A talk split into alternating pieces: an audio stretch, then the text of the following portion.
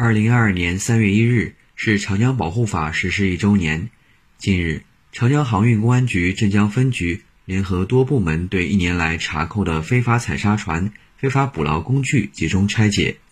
据介绍，长航公安局镇江分局一年来对非法采砂等生态类违法犯罪进行了严厉打击，共查处了九起非法采砂案件，打掉了九个非法采砂团伙，涉案价值一千一百五十万元。在拆解现场，民警联合涉水单位对一年来查扣的四艘非法采砂船，采用电焊切割、挖掘机碾压的方式进行拆解，并对码头负责人、辖区水域的船民进行了普法宣传活动。长航公安局镇江分局治安管理支队副支队长熊伟：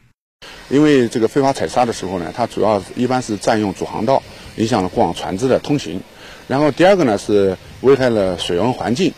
呃，这个大量的滥开滥采，就是会导致我们长江的河床啊，这个平平整性和完整性，呃，受到一定的影响。呃，我们可以把这个吸沙管呢，呃，看作是一个大型的吸尘器，